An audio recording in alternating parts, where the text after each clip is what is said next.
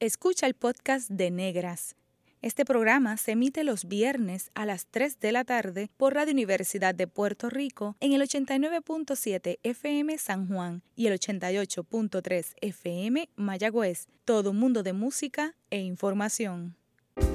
Cadena Radio Universidad de Puerto Rico presenta Negras, producido por Colectivo ILE, un espacio para visibilizar proyectos antirracistas y educar de forma crítica e informada sobre la negritud y la racialización.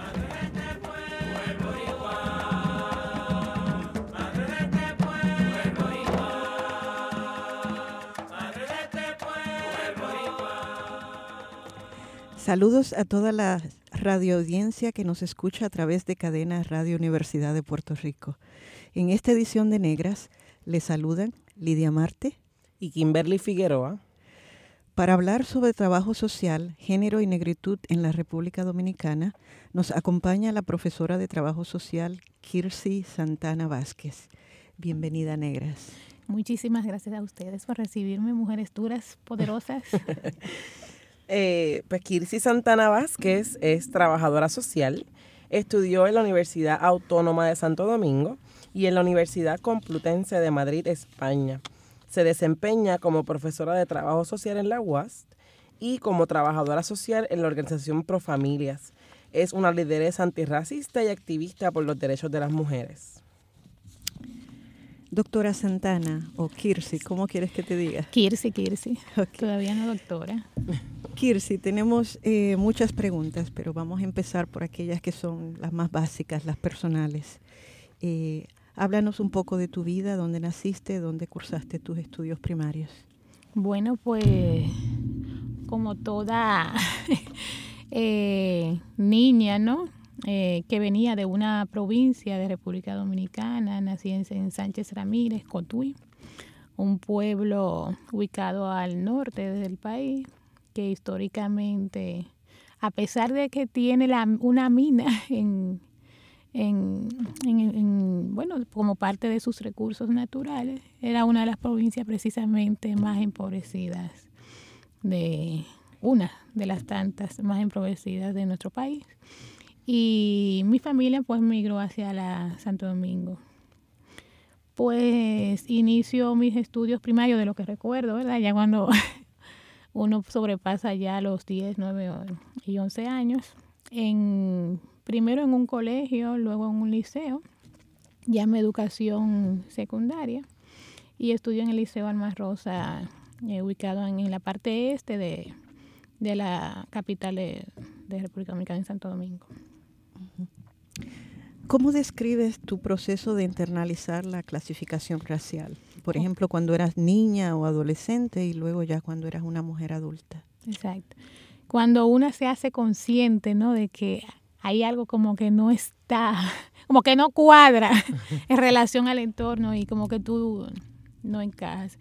Bueno, precisamente cuando uno ya comienza a, de alguna manera, a ser consciente en la interacción con otros niños, con otras niñas, en las escuelas, a partir de los 9, 10 años, pero también desde el espacio primario y esa relación que se da materna entre la abuela, la madre, de que llega la hora de peinarte, y cómo esa peinada va acompañada de unos mensajes, de unas molestias. Eh, no sé cómo se, daba, se da aquí el rito del peinar, pero es de que tu abuela o tu mamá se sienten en una silla, te ponen una, una latica, un banquito, ¿no? En, en, el piso y tú entras dentro de las piernas de la abuela o la madre. Y ahí entonces todo lo que tiene que ver con este pelo eh, este, este, pelo malo, este pelo, esta cacata, no sé cómo le dicen aquí. Eh, tú tienes que hacer tu mo tú tienes que hacerte moño porque tú no puedes ir de peinada, o sea, andar con el pelo suelto, es de peinada, ¿no? Y ahí una se hace consciente de que no es tan bonita, ¿no? Según lo que la sociedad espera. Y cómo comienzas a compararte con otras niñas, ¿no? Y cómo también en el marco de la escuela tú comienzas a notar esos esas distinciones en cuanto a estereotipos de belleza, de, de cuál es la niña que ponen a levantar la bandera, cuál es la niña que ponen en, las actividades en la primera fila, en la primera línea, y cómo comienzas tú también a, a sentirte invisible hasta en la participación a clases, ¿no? En la clase. Pues yo creo que la escuela, familia, aunque es tu espacio primario, donde muchas cosas pasan desde el amor que sienten las mujeres por, por, por sus hijos y sus hijas, es uno de los espacios crueles.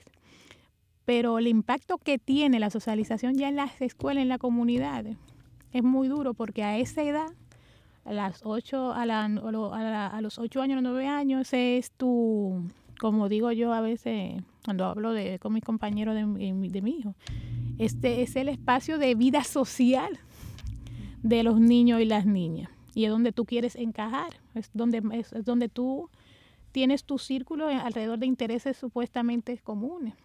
Entonces, tú no pasas la mayor parte del tiempo con tu papá, tu mamá, tu familia, sino con tus amiguitos. Y como los niños son y las niñas son tan honestos, más que los adultos, pues son, suelen ser muy crueles. Entonces ahí en la escuela donde ya comienza eh, a sufrir directamente y más conscientemente el tema de la racialización de, respecto a, los rasgos afrodescendientes. Okay.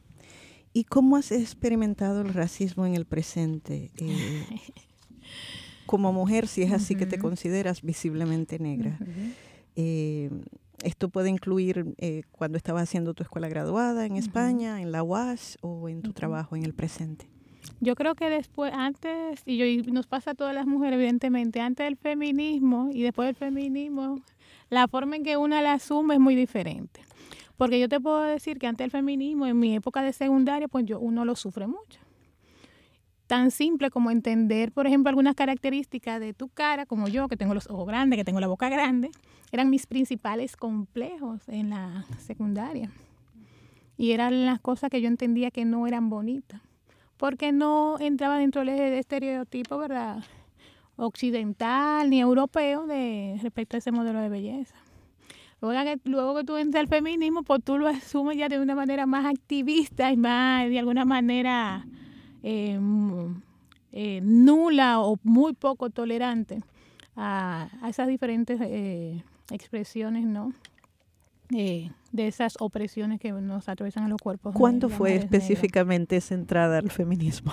Bueno, cuando yo entro a la universidad, entro, eh, primero me organizo en una organización estudiantil que era de izquierda, luego me organizo en la izquierda, comienzo a, tener contacto por primera vez en una escuela de formación política fuera de la izquierda que, que incluía todo lo que tiene que ver con feminismo y género y ahí comienzo entonces a cuestionar mi participación en las estructuras progresistas de izquierda y el rol que estábamos teniendo las mujeres ¿no?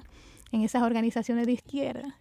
Que a la hora de, de ir a una conferencia, a una actividad, las mujeres, en lo que estaba la conferencia, vayan las mujeres a servir el, refrigerio, vayan a, a, a estar llenando el espacio, ¿no? En la conferencia, pero nunca moderar la actividad, nunca tener una participación activa o de cara a, montar la actividad, la parte protocolar. Entonces, como uno entra en toda esa dinámica de cuestionarlo y de interpelar el espacio, y una termina entonces yéndose de esos espacios Bueno, como se ha dicho del feminismo, esa, esa relación verdad conflictiva que ha habido entre eh, los espacios de izquierda y el rol de las mujeres también. Y eh, comienzo entonces a partir de ahí a organizarme en, ya en organizaciones feministas, llego al foro feminista, comienzo a tener, dominicano, ¿no? Comienzo a tener contacto inicial con Magali Pineda, que es una, fue una feminista muy reconocida. Entro a trabajar en el, en el centro de, de acción para la, el Centro de Investigación para la Acción Femenina, CIPAF y bueno, ahí decíamos que todas las mujeres jóvenes y otras generaciones inician sus caminos al feminismo a través de CIPAF, que es una de las organizaciones que más años tiene en República Dominicana. Y fue como nuestro primer contacto a través del feminismo y de ahí entonces nos organizamos en el foro feminista como tal. ¿Y la cuestión racial cómo, cómo se mezclaba en, ese tipo de activismo? ¿Cómo pues brigabas con eso? Pues ahí eh, yo creo que pasa mucho eh, muy parecido aquí también en, Puerto Rico de cómo comenzamos entonces desde cuerpos negros que militamos en el feminismo, ¿verdad? Con otras compañeras que son feministas, pero no se hacen conscientes de los privilegios que tienen, ¿no? Respecto al tema de clase, porque en República Dominicana no pudiéramos hablar como esa división clara respecto a blancas y negras, pero sí entra dentro de, dentro de esa dinámica el tema de clase, ¿no? De las mujeres que somos más negras, más empobrecidas, que y las mujeres que están, las mujeres campesinas que están en los territorios, en relación al, liderazgo histórico que había en la República del, feminismo y los privilegios, ¿no? A los que están de alguna manera ancladas. Y yo creo que cosas de las que tenemos que, que a pesar de que son diferencias, debemos verla como riqueza. Es uno de los desafíos que tenemos en el feminismo. O sea, ¿cómo logramos hacer un diálogo sincero desde el privilegio? O sea, tenemos que entender que hay privilegios y que la forma en que las mujeres están usando el poder con otras mujeres también reproduce esa dinámica machista, heteropatriarcal del, del poder. Y cómo no visible y que y cómo las mujeres que están y cómo comenzamos a cómo se comienza a hablar también por las mujeres negras sí y las mujeres campesinas en el caso de República Dominicana. O sea desde el lenguaje la violencia a través del lenguaje de que es apropiado de que no es apropiado y cómo se le hace muchas veces el juego no a, esa dinámica de, de la incidencia hacia lo institucional. Por lo tanto, no necesariamente implican cambios estructurales, sino a veces mantenernos en la misma lógica y no generar cambios, incluso en cuanto a las relaciones y eso. Pues tengo dos preguntas que te las voy a combinar en una. Eh, ¿Puedes mencionar algún ejemplo de cómo se manifiesta el racismo antinegritud en general en la República Dominicana? y la otra está relacionada es sobre eh, las categorías de clasificación india y negra y a quién le aplica. Exacto. Pues allá, eh, a la hora de insultar a, las mujeres negras, pues muy lamentablemente allá eh, las hermanas del país, de, las hermanas haitianas de nuestro país vecino, nuestra isla hermana, pues sufren mucho también racismo si la dominicana negra sufrimos eh, mucha desigualdad, muchas opresiones, las hermanas haitianas, eh, eh, es, la dimensión de la, de la violencia que sufren, de la exclusión que sufren, es más aguda. Entonces, hago este, hago esta, este énfasis porque allá se, que te digan haitiana en tu cotidianidad es un insulto. O sea, la nacionalidad de otro país mira, buena haitiana, eh, se entiende como un insulto. Las mujeres eh, allá no, no les gusta que le digan, miren haitiana, cuando no hay conciencia, claro, de, de, ¿no? de la racialización. Y por lo tanto, entonces, eh, haitiana, negra como un carbón, cacata, o sea, también un poco la, la, la eh, la culpabilización y, satanización de lo negro, ¿no? O sea, se utiliza mucho lo, hablar en, bueno, es que hoy es un día negro, es un día oscuro, ¿no? Entonces, siempre en el lenguaje que también reproduce, ¿no? El modelo cultural y político heteropatriarcal, pues también se reproduce el racismo y la xenofobia, ¿no? y en el caso de la xenofobia muy directamente hacia las mujeres negras haitianas. Son las mujeres que están en situación de explotación laboral y los niños, en especial las niñas ya en, los espacios públicos de tránsito, ¿no? Mujeres que son explotadas laboralmente.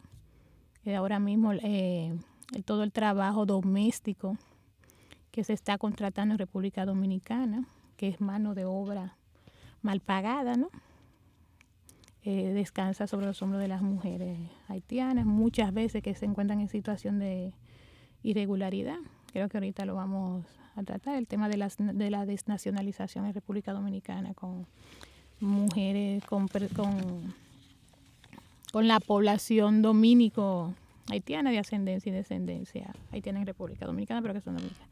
Y sobre la, bueno, la clasificación de las expresiones racista frente a las mujeres, pues Eh, se utiliza mucho el, bueno, eh, tú no eres tan negra, tú eres india, tú eres una negrita lavadita, o tú te tienes que buscar una pareja con X, con X rasgo para mejorar la raza, ¿no? O no me, en la, hacia, hasta hace poco en nuestra cédula de identidad, nuestro ID, eh, se utilizaba india, ¿no? Mulata, o sea, no se habla de negra. Todavía tenemos espacios allá que eh, explícitamente eh, no permiten la entrada de personas negras, ¿no? El tema de la formalidad del pelo, o sea, no es un pelo formal. Y bueno, hablaremos de la experiencia en los ámbitos formales. Todavía hay trabajo, principalmente el trabajo en, en los bancos, ¿no? Que le exigen a las mujeres que vayan con el pelo alaciado, no pueden estar con su pelo rizo. Entonces tenemos mucho. La escuela, que es uno, yo creo que en los últimos años los, los escándalos que han habido en el sistema educativo público, de no permitirle a las niñas ni a los niños entrar con su pelo afro, con trenzas, entonces, sí, todavía en República Dominicana tenemos grandes desafíos porque no se reconoce, ¿no? Eh, a nivel del Estado también, de las instituciones. Por lo tanto, tampoco se va a hacer un esfuerzo de, de concientizar y sensibilizar a la gente sobre nuestras raíces. O sea, hay una negación total de las raíces, de nuestras raíces afro, de, eh, africanas, afrodescendientes. O sea, de que somos negros y negras. Creo que tenemos eh, tiempo para una breve pregunta, ya que hablamos de pelo. Eh, tú eres una mujer eh, negra que luce su cabello afrorizado al natural. ¿Qué impacto ha tenido el movimiento Yo amo mi pajón, refiriéndose al uso del cabello rizado natural?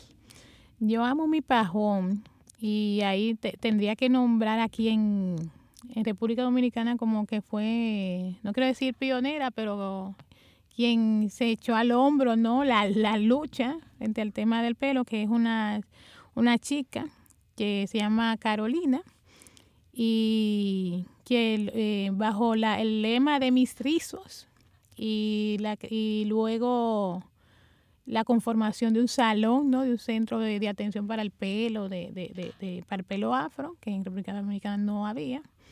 Pues entonces eh, yo siento que cuando yo comencé el proceso, yo a quien, a quien yo buscaba en, en para ver videos en YouTube y eso, para ver cómo trataba el pelo y cómo era que se hacía, era ella. Y en ese momento ya lo único que hacía era videitos de cómo era su proceso, hablaba mucho sobre su proceso, el ir y venir de las mujeres cuando estamos en ese proceso de abrazar y soltar, ¿no? Eh, la este proceso de desconstrucción de, de, lo que han hecho de nosotras, ¿no? que va en detrimento también de nuestros cuerpos y de cómo no, y cómo no concebimos y cómo no queremos, no no queremos. Entonces, eh, este movimiento que en un momento tuvo su, su gran tensión, ¿no? Y gran respuesta de resistencia de, de toda esta cultura patriarcal machista, racista frente a los cuerpos de las mujeres, pues fue muy fuerte porque hubo un momento que una que cuando estábamos en el proceso de cedulación de que las mujeres pues que la gente había cambio de cédula de identidad las mujeres comenzaron principalmente ellas a ir a hacerse la foto para la cédula y mandaban a la mujer a peinar a la hacer pelo. Y se dio todo un movimiento que fueron a los medios de comunicación hicieron mandaron a hacer cédulas grandes y ellas iban separadas en todos lugares.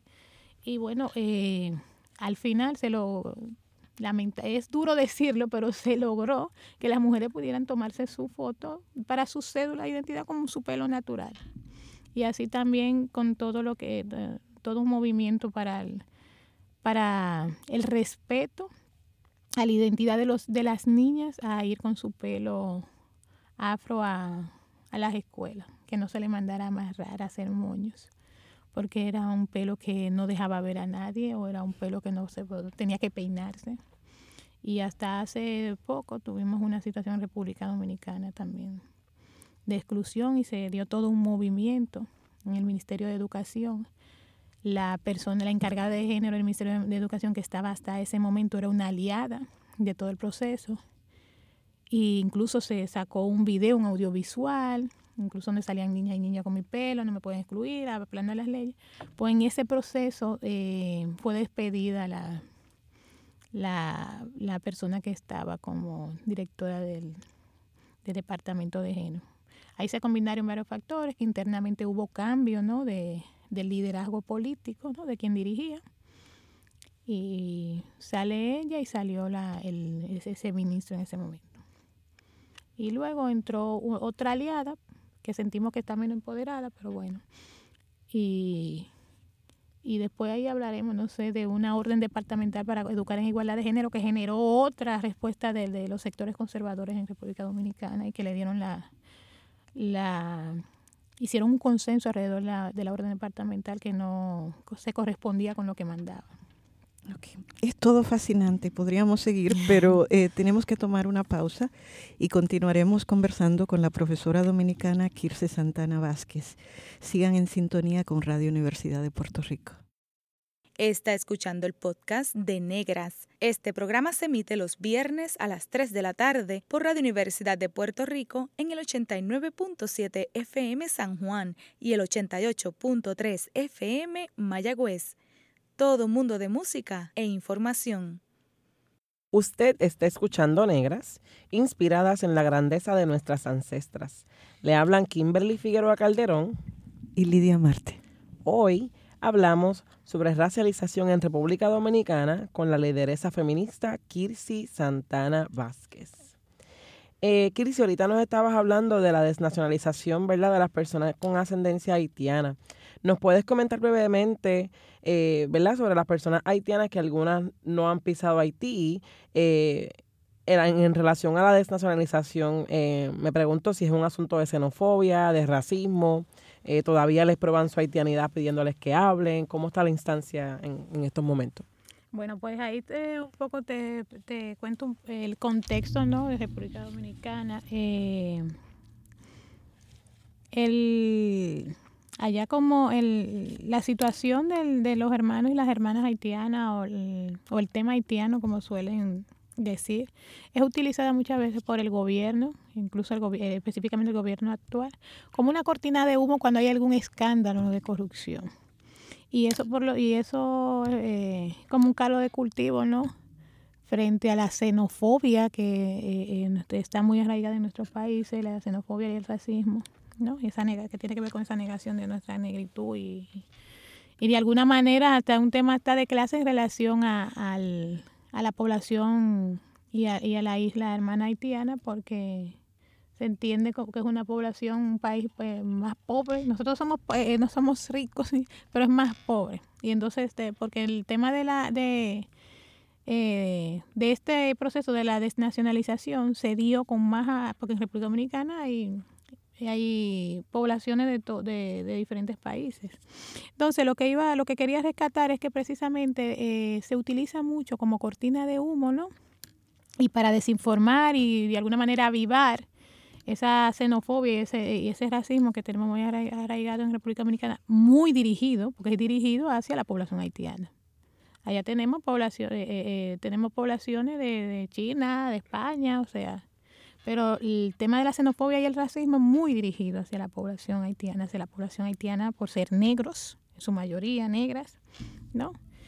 Y bueno, el caso explota por una compañera eh, dominicana eh, de ascendencia haitiana, donde sus padres y, sus y su madre eran eh, de nacionalidad haitiana. En el 2012 ella va a buscar como una copia de su cédula al, registro civil, a la Junta Central Electoral allá, para algún proceso de la universidad.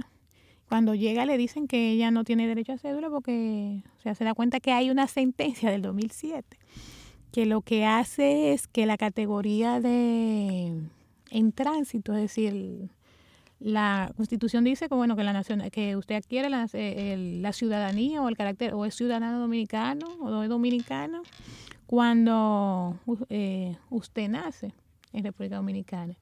Es a excepción de, de, los hijos de diplomáticos, diplomáticas o turistas que estaban en condición de tránsito en ese momento por República Dominicana. Es decir, lo que hizo esa sentencia fue que llevó al 1920, 1926, eh, creo, 29, eh, el carácter de tránsito, la categoría de tránsito. O sea, em, llevó a poblaciones eh, dominicanas, o sea, dominicanos y dominicanas que nacieron y que sus padres y su madre eran de, nacionalidad haitiana y que la mayoría de esos eh, eh, de esas personas que en aquel momento llegaron al país en, condiciones indignas porque fueron traídos a, los ingenios azucareros a trabajar en condiciones indignas precisamente por dominicanos y dominicanas que eran dueños de, de estos ingenios por el propio Estado. Entonces, cuando explota el caso con esta compañera, pues entonces nos damos cuenta que se, desnacionalizan a todos los dominicanos y las dominicanas del 2007 hacia atrás. ¿no? 2007 hacia atrás.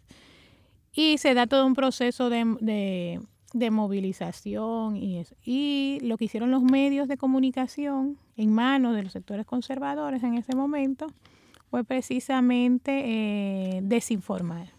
Eh, se llevó la, sacaron la discusión de nacionalización de dominicanos y, metieron la discusión en el, en, en el giro que se le dio fue un poco eh, alrededor de la regularización de personas inmigrantes. Cuando no, se está, no estábamos hablando de regularización, no estábamos hablando de personas que no eran dominicanas. Es decir, quedaron miles y miles de dominicanas y dominicanos sin nacionalidad, en un limbo. Nunca habían conocido, había gente que ni siquiera había ido a Haití. Y el Estado dominicano le está diciendo que usted no es nacional, usted no es dominicano. Y al día de hoy todavía eh, tenemos eh, una gran población, en su mayoría mujeres y niños, que están en un limbo, ¿no? Eh, producto de ese, de esa, de esa, bueno, de esa violación de los derechos humanos y que y evidentemente es inconstitucional, se siente en contra, en contra, en contradicción con la lo que establece la Constitución del tema de la dignidad humana, el derecho a la ciudadanía. ¿Y tienes algún conocimiento de cómo el gobierno de Haití está trabajando? no, Haití, no, porque Haití no tiene responsabilidad con lo que no son nacionales haitianos son dominicanos y dominicanas. Exacto, que es como Y hubo gente que llegó a ir a Haití, me mandaron aquí para que me Haití, que no puedo resolverte algo porque tú no, tú no eres haitiano. Entonces, sí. ¿no? Wow, sí que como que es como que no soy de un lado ni del otro. Exactamente. Este, y también ahorita estaba comentando sobre la orden departamental para educar en igualdad de género. Eh, ¿Nos puedes contar qué resultó? Bueno, pues la orden departamental fue una como una especie de resolución que emitió el, Ministerio de Educación de República Dominicana como un mandato, ¿no? De, de como priori, que establecía como prioridad la creación como de una política de educación e igualdad en las escuelas y lo que decía esa orden departamental prácticamente era que debía, debía iniciar ese proceso, crear una comisión donde estuviera integrada las academias, eh, incluso los sectores interesados alrededor del tema, las academias, los movimientos de mujeres, también la, incluso las iglesias, o sea, los sectores interesados. Pues se levantó todo, eh, allá la iglesia católica principalmente tiene una injerencia muy fuerte en, el Estado, ¿no? la dinámica del Estado y también tenemos un pueblo bastante religioso, con mucha religiosidad y también preso del desconocimiento y, de la manipulación que tienen algunos sectores. Lo que hicieron esos sectores y los medios de comunicación nuevamente de esos sectores precisamente desinformar. Eh, se le dio un giro a la, sacaron la orden departamental de contexto y, levantaron todo el discurso de que la orden departamental era para decir, eh, homosexualizar a los niños y promover la homosexualidad. ¿no? Y eso despertó, se hicieron marchas a diferentes sectores en contra de la departamental. Creo que ahorita le hacía, bueno, lo que me pasó a mí en el grupo de la madre del, del, del, colegio de mi hijo, eh, casi me sacan, porque ya la gente llegó un momento que no le interesaba qué era lo que decía la orden departamental. O sea, tú se la explicabas, se la mandabas y te por WhatsApp, por todos los, por todos los medios, y te decían, sí, pero ya yo sé lo que está detrás de eso, ya a mí me explicaron. Lo que está ahí no es, hay un, objetivo oculto detrás, oscuro por demás decían. No, esas frases colonialistas y, y racistas. Y bueno, ya era, el debate terminaba ahí porque evidentemente no había que explicar. No había eh, apertura a entender qué establecía la orden departamental. bastante parecido a, lo que pasó acá en Puerto Rico. Este, Al día de hoy no tenemos una política de educación en igualdad, que era la que el Ministerio de Educación, ante las presiones, eh, entendemos que bajó la, bajo la, la, guardia y al día de hoy no podemos hablar de, de, que eso pudo iniciar por lo menos el proceso. Y ni siquiera era eh, que eh, estaba todo hecho, era iniciar, o sea, era una resolución que te establecía como prioridad la creación de una política y todos los caminos tenían que conducir a construir esa política. Eh, continuando con el asunto académico, ¿verdad? Y, y tú que eres trabajador social, eh, nos preguntamos si, si esta, esta licenciatura en trabajo social en la UAS es, es, reciente, es nueva, relativamente nueva, ¿verdad? ¿Cómo fue que se insertó eh, la disciplina? Bueno, la carrera en la UAS, porque sí la carrera desde el 80, de 70 80 se llegó a impartir en la República Dominicana en otras universidades, pero en la universidad es en jovencita, como digo yo, novecita. Y inicia en el 2007. Yo soy parte de la primera generación ¿no? de trabajadores y trabajadoras sociales que salen como egresados y egresadas de la universidad, de la autónoma. Y se da fruto de un acuerdo entre la Universidad de Ryerson y la UAS, y precisamente dando respuesta a esa necesidad de un trabajo eh, social más enfocado a como a replantear ¿no? la profesión en el contexto dominicano, un trabajo social que no fuera eh, eh, que no fuera enfocado a la asistencia social, reproductor de, incluso de la bueno de las condiciones de desigualdad, porque eh, un trabajo social que simplemente se dedique a una herramienta como asistencia social, a, hacer parche ¿no? de los vacíos que hay en las, en las propias instituciones, pues no, no viene a cambiar realidades, sino a reproducir una situación de desigualdad, incluso atacar la participación que se tiene en las políticas sociales neoliberales. Y en el caso específicamente, un trabajo social muy instalado en el servicio de salud pública, en este caso, como un trabajo social que se dedicaba a, a de alguna manera, a, a reducir costos de recetas a personas que no podían pagar. Entonces, en, el, en este caso, el trabajo, eh, esta perspectiva del trabajo social más crítico, enfocado de esa pedagogía liberadora, ¿no? que estuviera más eh, conectado con los procesos ¿verdad? de la gente a nivel de las comunidades, que sirviera para acompañar procesos, que sirviera para, eh, de alguna manera, acompañar y construir herramientas desde la gente y que estuviera más conectado entonces con los cambios políticos. Y cuando hablo de cambios políticos, eh, respecto al proyecto de sociedad que queremos. Es decir, un, trabajo social como sujeto político de cambio y de esa concepción más activista del trabajo social. Pues nace eh, el trabajo social en, la UAS, de esa perspectiva ¿verdad? feminista, antirracista y, y antiopresiva. Y, con, con y para mí con un foco muy importante el trabajo social comunitario como como la oportunidad para, para comenzar a, gestar cosas desde la, la gente. Y, en el contexto de la República Dominicana de las comunidades, las mujeres, que son las que están en, en las comunidades, en la cotidianidad, en las organizaciones de base comunitaria, en, en las organizaciones de, campesinas de mujeres. ¿No? Y en relación, ahora que mencionas a las mujeres, en relación al género y, y la equidad, eh, tú que eres portavoz de que se despenalice el aborto y se legalice en al menos tres causales. ¿Puedes explicarnos cuáles son esas tres causales?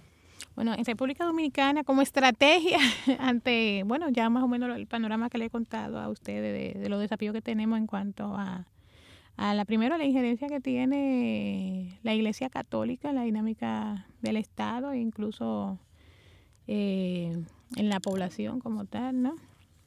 Eh, se ha trabajado duro durante años para lograr la despenalización entre situaciones graves, como le hemos llamado, o tres, causales, eh, eh, la despenalización del aborto.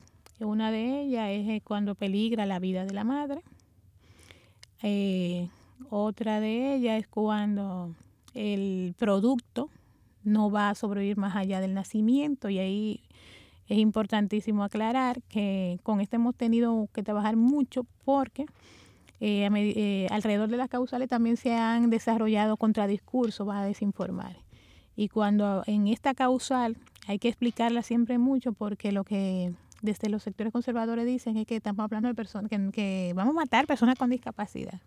Incluso siendo las mujeres del movimiento, tenemos mujeres ya de y mujeres que viven con capacidad de diferencia de discapacidad, como le dicen, eh, que son parte del movimiento. Entonces hay siempre que estar aclarando que esta causal se refiere al producto que no va a sobrevivir más allá del nacimiento y que es una tortura someter a una mujer a llevar un embarazo que no va a tener un, fin, incluso hasta la que dicen quererlo, ¿no?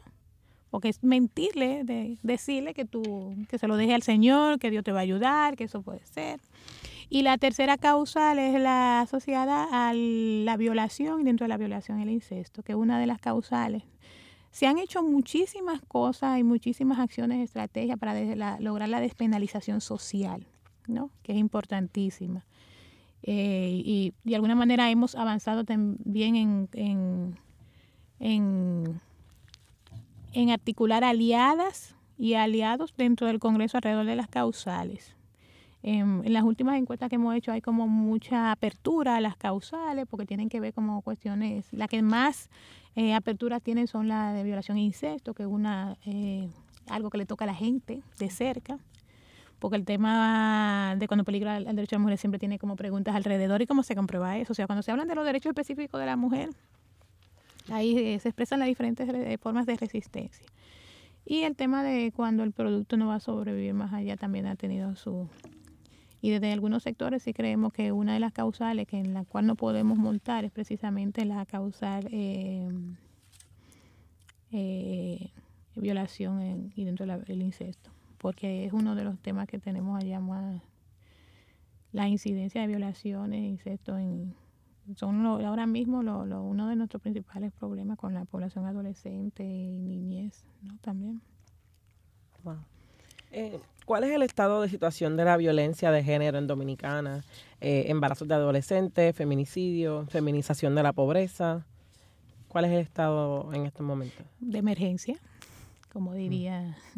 Así es, allá hablamos, eh, siempre digo, bueno, nuestras tres sagas, todo lo que tiene que ver con derechos sexuales y reproductivos, el tema de violencia, la participación política de las mujeres, eh, la inequidad ¿no? y la desigualdad entre el acceso de oportunidades y que cuando se accede también en condiciones de, de, de, inequidad. En los feminicidios es uno de los es uno de las problemáticas o de los no sé de los para mí es una de las situaciones ahora mismo más graves a las que las mujeres están expuestas. Porque ahorita, yo creo que ahorita le comentaba de lo que me pasó hoy en una clase que me invitaron aquí de estudiantes de ciencia política, donde una de las preguntas de uno de los muchachos era relacionada, pues, quiero entender la identidad de las mujeres dominicanas, por, porque parece que leyó como alguna un cuento de, un, de, de Juan Bosch y el cuento estaba relacionado a una mujer que sufría violencia y que en algún momento, en un episodio de violencia, alguien eh, eh, intervino y ella entonces como que la actitud fue de, de defender, como dice, era al, esposo y agredir a la persona. Entonces, eh, mi respuesta era con otra pregunta. Me genera mucha inquietud tu pregunta, porque precisamente entender el tema primero de la violencia, por un lado, lo que significa vivir en una relación de violencia para las mujeres y cómo en este sistema social nosotros reproducimos la desigualdad desde el rol que nos toca, ¿verdad? Aunque nos, nos, nos vaya en detrimento de nosotros mismos, tanto los hombres como las mujeres. Por lo tanto, eh, se dan, eh, por un lado se reproducen pero por otro, hay que trabajar mucho el imaginario de que las mujeres que son víctimas, que terminan siendo víctimas de un feminicidio, porque no dejan la relación. En República Dominicana, la mayoría de los casos de feminicidio que tenemos, o sea, por no decir más del 90%, son de mujeres que han decidido dejar la relación, es decir, que están fuera de la relación, han dejado a la persona, al agresor, y que han entrado una y otra vez al sistema de justicia. ¿no? Y ahí entra entonces toda la parte del desafío institucional, porque tenemos actores en el sistema de justicia Y por eso es importantísimo que cuando hablemos del tema de la de la violencia no basta con un taller, o sea, es que somos todos y todas reproductores de este sistema. Y si no hay, y, y, hombres que posiblemente o justifiquen la violencia o reproduzcan la, hombres y mujeres también, ¿no? Y es importantísimo entender que el tema de la violencia no es un tema de, de, eh, procedimiento nada más, hay que entender las raíces culturales de eh, la violencia como resultado de esa relación y esa construcción de imaginario de mujer, lo que es mujer y hombre, y esa masculinidad hegemónica, ¿verdad? Violenta, que desde pequeño se le, se le ha inculcado a los hombres. Sí, la deconstrucción también del amor romántico y de todo lo que Asociado a la violencia para las mujeres. Eh, gracias, gracias por esa aportación. Eh, al regreso de la pausa, continuamos conversando con la trabajadora social Kirsi Santana Vázquez. Ya volvemos en Negras. Está escuchando el podcast de Negras. Este programa se emite los viernes a las 3 de la tarde por Radio Universidad de Puerto Rico en el 89.7 FM San Juan y el 88.3 FM Mayagüez. Todo mundo de música e información. Gracias por su sintonía. Les hablan Lidia Marte y Kimberly Figueroa Calderón. Hoy en Negras hemos estado conversando con Kirsi Santana Vázquez sobre trabajo social, género y negritud en la República Dominicana. Entre las preguntas que se nos quedó y queríamos eh, eh, que nos hablaras un poco es, sobre la ley que se derogó en la República Dominicana sobre la participación de las mujeres en la política. Ahí les comento un poco sobre, bueno, y eso sucedió el año pasado, el contexto en el que se dio. Eh, República Dominicana eh, eh, cuenta con una ley de partido en la cual eh, recoge una de las luchas que más ha costado a las mujeres para garantizar ¿no? esa participación política en los partidos. Entonces se logra una ley de partido que establecía la cuota, la garantía de la cuota de género del mínimo del 40%, máximo 60% en las demarcaciones territoriales, es decir, las elecciones a nivel municipales. Entonces, esa es la ley de partido vigente actual. Entonces, el año pasado, en el 2019, se aprueba, el Congreso aprueba una ley electoral, ¿no? como esa ley general, ley general electoral, que lleva la cuota del 40-60 y la lleva a nivel nacional. O sea, contradiciendo lo que dice la ley de partido, pero además ampliando la brecha de participación de las mujeres. ¿no? Y eso de alguna manera constituye un retroceso eh, eh, para mí histórico en lo, que tiene que ver la participación política electoral de las mujeres que tanto ha costado. Y eso generó que de alguna manera uno trata de verle, bueno, lo que eso generó en las mujeres de los diferentes partidos, de cómo se lograron al final articular con, unas, eh, con compañeras que son del movimiento feminista y de organizaciones, abogadas, que entonces generaron un grupo y, dieron acompañamiento a muchas de las mujeres de los diferentes partidos a, hacer interpelaciones legales. de todo eso hubieron algunos, como creo, tres o cuatro casos que se pudieron resolver, pero la mayoría no. Los partidos, evidentemente, eh, a nivel nacional, por un lado, eh, cubrieron eh, parcialmente la cuota para poder inscribir la, las para poder, para poder inscribir las candidaturas, porque a nivel nacional, pero colocaban a las mujeres, por un lado, colocaban a, a, mujeres que eran compañeras de, de, de, de, otros compañeros del partido, es decir, parejas sentimentales de, de otros partidos, para que cuando pasen las elecciones, pues entonces la obligan a renunciar y esa persona asume el, puesto. Pero además también la colocan en los territorios donde no hay posibilidades de, de ganar. Entonces, esto fue un, como decimos allá nosotros, un liazo porque eh, muchas mujeres quedaron fuera. ¿Por qué? Porque en este contexto se hacían acuerdos entre partidos y muchas mujeres de la militancia de un partido en específico quedaban fuera por las negociaciones y eso.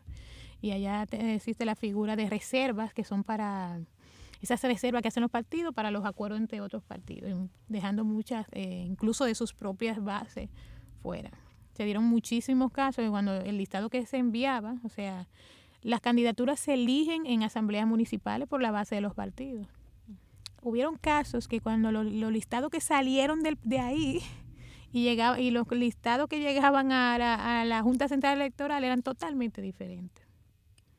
O sea, ni siquiera quienes quedaron electos en asamblea municipal estaban seguros y, se, y en este caso seguras. Y cuando en cuando se el listado al sistema, las fotos ni siquiera correspondían con el nombre de que estaba en la inscripción. Entonces, ahora mismo eh, fueron una de las, eh, bueno, de otra de las trabas culturales, la muralla, como digo yo, una muralla que se hizo evidente ahora como, gran, como traba ¿no? a la participación política electoral de las mujeres. Bueno, quiero preguntarte sobre otro asunto político, pero en el hogar. Eh, eres madre de un niño. eh, ¿Has conversado con él sobre racismo y violencia de género? Eh, ¿Ves algunos cambios generacionales en el tratamiento de estos temas en Bueno. tu familia y más allá? Sí, es un, yo creo que es un, un desafío permanente. Eh, yo le contaba a las compañeras en estos días que mi hijo Edu, se llama Edu, eh, terminó la carrera conmigo, eh, nació en el activismo, o sea, su vida es prácticamente reuniones, actividades, eh, movilizaciones, y ahora va a dar clase conmigo muchas veces, porque como lo recojo de la sala de tarea, a veces me toca a mí llevarlo, o se lo, se lo lleva a mi compañero para la maestría, que está haciendo maestría. Y, eh, y aún así es un desafío permanente, porque hay que estar mucho, es un, fuera del ámbito de, de su espacio primario que somos nosotros, ¿verdad? Eh, él está socializándose con los hogares, de los cuales esos grupos de madres que hablaba ahorita, de alguna manera también eh, eh, reproducen lo social y por lo tanto los muchachos también. Y eh, me acuerdo ahora mismo a- a- a- que un día estábamos en la cocina, no me acuerdo como comiendo algo y, y él me dice, yo le digo, ¿tú comete tal cosa? Y me dice, no, porque yo soy haitiano. Y yo lo miro y le digo, ¿qué? ¿Por qué tú dices eso? Ah, no, porque fulano lo dijo en el curso. eh, Pero, ¿qué quiere decir eso? ¿Por qué tú dices eso? Y lo senté y le dije, tú no puedes hacer eso. Usted sabe que su papá y su mamá. la, la, la". Y, se hizo consciente. Pero es un desafío permanente porque él, eh, eh, el Edu, eh, dentro, de, dentro de lo que le ha tocado vivir, es, un, es una persona, es un, un niño como muy, por ejemplo, es un niño que no es agresivo y ha sufrido mucho eso, porque los muchachos hasta para jugar son agresivos. Pero además es, es eh, el, tema de, de, ser solidario y compartir le ha costado, porque a veces me han llevado de la escuela porque los niños le quitan el desayuno, le quitan, o sea, ha cost- es, es, es un conflicto permanente. Él llegó el, el otro día a, a la casa con un reconocimiento a la madre. Y él tomó, me lo hizo de sorpresa, tomó una foto de la casa, se la llevó y la pegó ahí. Y el, y el reconocimiento decía, eh, ¿a qué se dedica tu mamá? Justicia por las mujeres y lucha contra la corrupción. Eh, ¿Cuál es la comida? ¿Cuál, que recuerdo de, con tu mamá? Vacaciones, dos mil tantas en tal sitio. Eh, tu comida favorita de tu, de tu mamá, y de tu, que tú compartes con tu mamá. Nos gusta la, la pasta los top. ¿Qué te enseñó tu mamá? A pensar en los demás. Y entonces te dice a ti que por lo menos, y son cosas que tú no, aunque tú está, él le está viviendo, uno no es consciente del impacto que pueda tener o no. O a veces, por ejemplo, tan simple como eh, que vaya con una nota. Ah, mira, yo saqué tanto. eh, yo me puse muy mal porque Carlito sacó 50. ¿Y por qué? Pues yo quería ser yo que sacara el 50. ¿Y por qué? Porque a él le dan pela. O sea, la- la- o sea, me doy a entender. Wow, sí. O sea, a- ya él sabe, a mí no me pegan, a mí no, pero a él, le- él dice que le dan pela, ¿no? Y como esas reflexiones que suele hacer son muy, muy... Y hay que apelar. En estos días me dijo, dame un día libre, porque allá ahora mismo con la coyuntura actual vivimos en reuniones, activismo, movilizaciones, con la crisis que hay ahora que, que destapó la, la reciente suspensión de las elecciones. Y me dice un día, dame este día libre. Como que, y a veces le digo, le decía a las mujeres ayer, ahorita me dice que no quiere saber política, que no va para la universidad, que, ya. Pero no, eh, hay que seguir. Y más con los varones tenemos como ese desafío permanente también. Y estar ahí. Porque es una lucha política con todo un monstruo, ¿no? De sistema. Y hay que estar ahí. Bueno, de todo lo que falta por hacer en la lucha antirracista y de equidad de género en la República Dominicana, ¿nos puedes compartir al menos un plan, un deseo y un proyecto personal que adelante estas gestas? un plan, un deseo y un proyecto personal. Oh, wow. Bueno, eh, no sé si compartirlo como plan o deseo o, aquello que quiero aspirar y, a construir, ¿no? Y, que sea desde la cotidianidad individual y, colectiva, que pase primero por lo individual. Es precisamente de cara a, la, a los retos que tenemos las mujeres como mujeres, como colectivo, es precisamente, y lo pienso siempre en función de, de los desafíos que tenemos las feministas, las, los distintos feminismos, las diferentes expresiones, repensar nuestro activismo desde la sinceridad, por un lado, de la de los privilegios, porque dentro también de las mujeres negras hay algunas que estamos privilegiadas, las que logramos, no logramos, ¿verdad? O sea, incluso ser consciente permanentemente de eso, la que logramos los estudios formales y cómo los estudios formales son en esta sociedad más valorados que los saberes de las mujeres en, en, los contextos que son fruto de las experiencias y que son importantísimos y que han dado base para los estudios formales. ¿Me doy a entender? Sí.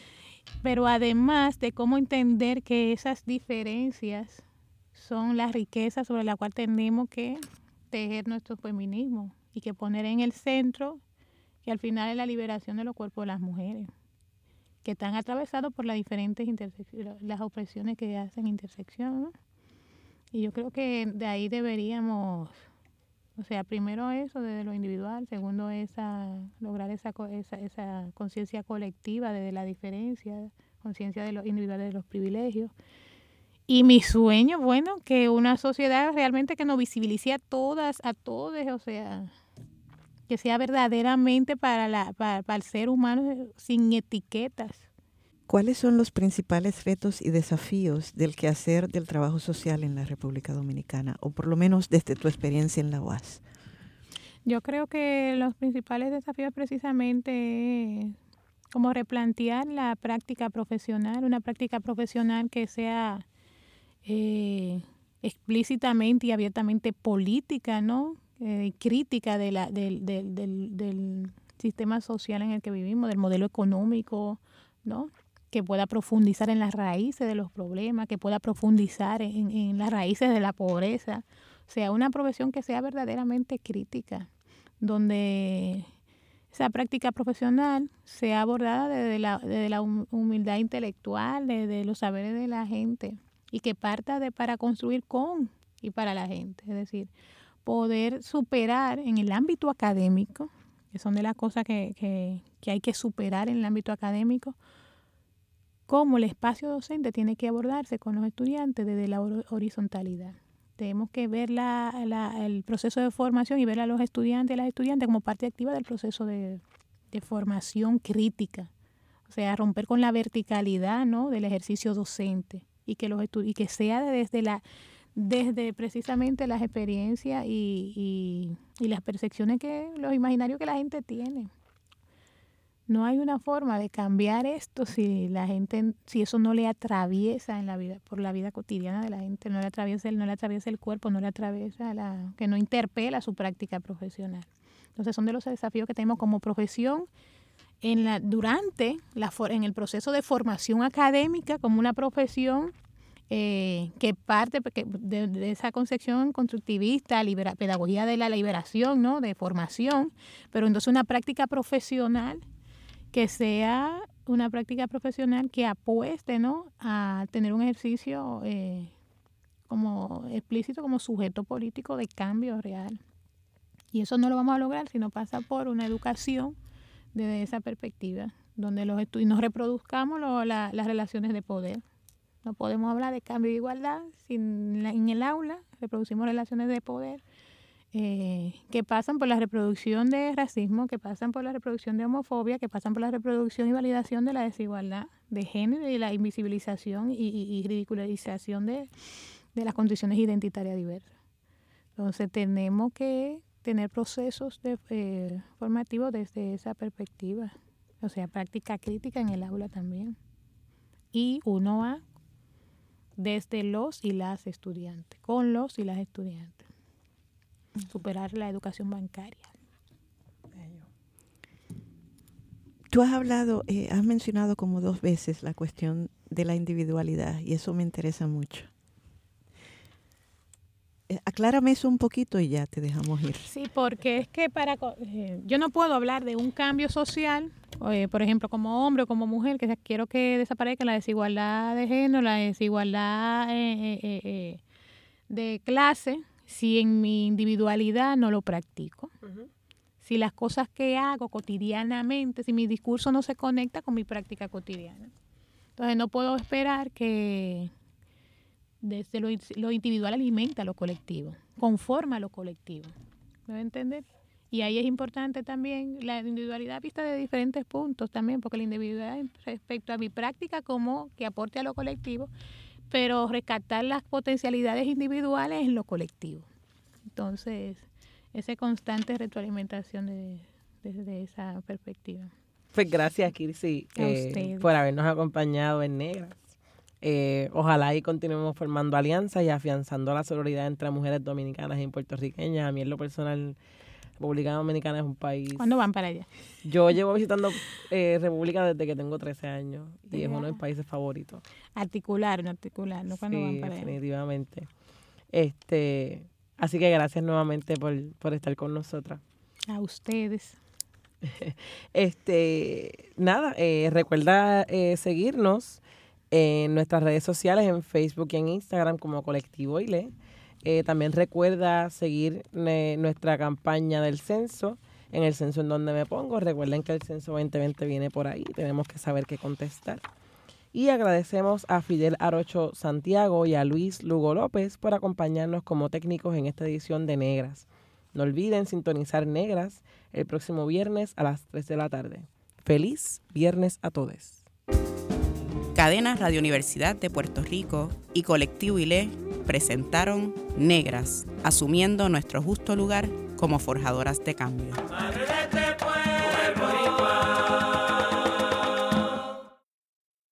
Acaba de escuchar el podcast de Negras. Le invitamos a que nos sintonice los viernes a las 3 de la tarde por Radio Universidad de Puerto Rico en el 89.7 FM San Juan y el 88.3 FM Mayagüez. Todo un mundo de música e información.